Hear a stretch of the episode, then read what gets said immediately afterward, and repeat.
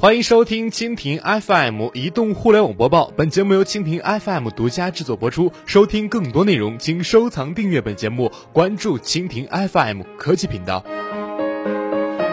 Uber 被查，专车究竟要革命还是改良？劳动节期间啊，Uber 广州总部被查，某些媒体和网络民意啊，几乎处于完全相反的态度。比方说啊，某报以 Uber 违法为论调，开篇意图鲜明指出某有关部门为出租车司机是出了一口恶气。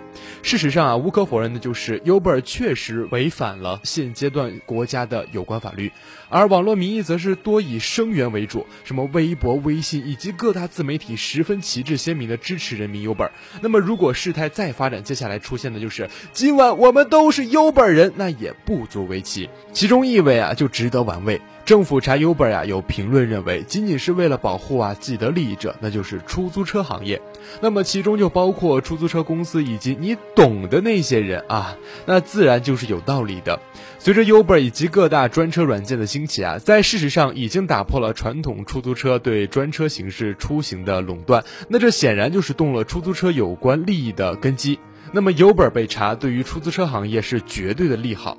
根据人们常识性的利他性思维，这极有可能就是继续保持垄断地位对 Uber 乃至整个专车行业的严重打击。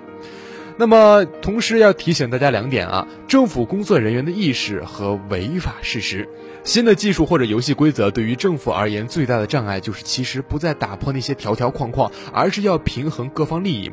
Uber 作为市场经济产物，通过补贴等手段，可迅速获得大量用户的青睐。那么，传统出租行业在此基本上就是不堪一击的。且不要说传统出租有种种的服务弊端，那么即便是出租服务如专车一般得体，那么在交易以及支付形式出现的革命性变化之后啊，出租公司输那也是定局。对于政府而言，要考虑的则是出租行业是否有必要存在和在此情景下带来的相关副作用。出租行业是否有必要存在专车的一些问题和出租车老朽是否该退出历史舞台？这原因啊，在于出租行业对于相对稳定的交通出行工具，政府是对其可控的。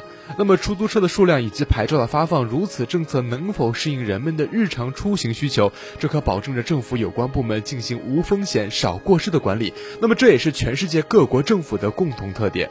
那么，此外呢，出租行业市场萎靡，出租司机是最大的受害者。有司机可转型开专车，但相当一部分司机可并不具备开专车的条件。像那些没有汽车的，以及对互联网接受度局限的这些司机的收入以及就业该如何保障？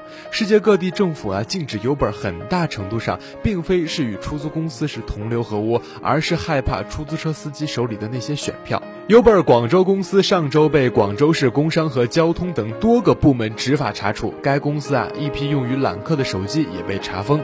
广州市开始正式对私家车通过打车软件拉客进行查处，那么这就意味着专车被列为非法运营，已经从此前的口头警告变成了正式动手了。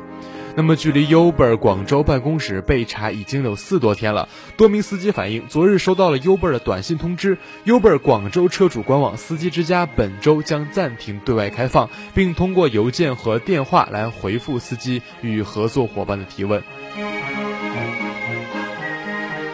好的，以上就是本期移动互联网播报的全部内容。收听更多内容，请收藏订阅本节目，关注蜻蜓 FM 科技频道。